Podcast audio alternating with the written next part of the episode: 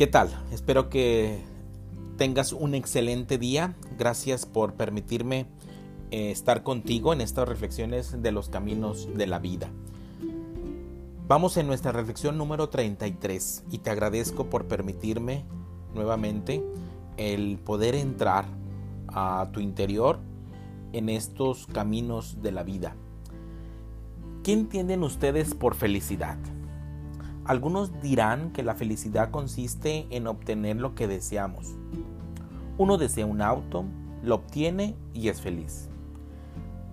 Desea una cosa o alguna, alguna ropa, desea ir a Europa y si puede hacerlo, esa persona se siente feliz. Quiero ser el más grande de los políticos, lo consigue esa persona y es feliz. Si no se consigue lo que quiere, esa persona se siente desdichada. Así es. Lo que ustedes llaman felicidad es obtener lo que desean, el logro o el éxito.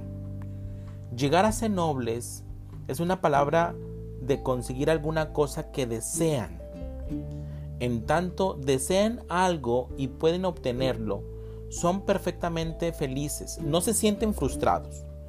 Pero si no pueden conseguir lo que desean, comienza la infelicidad.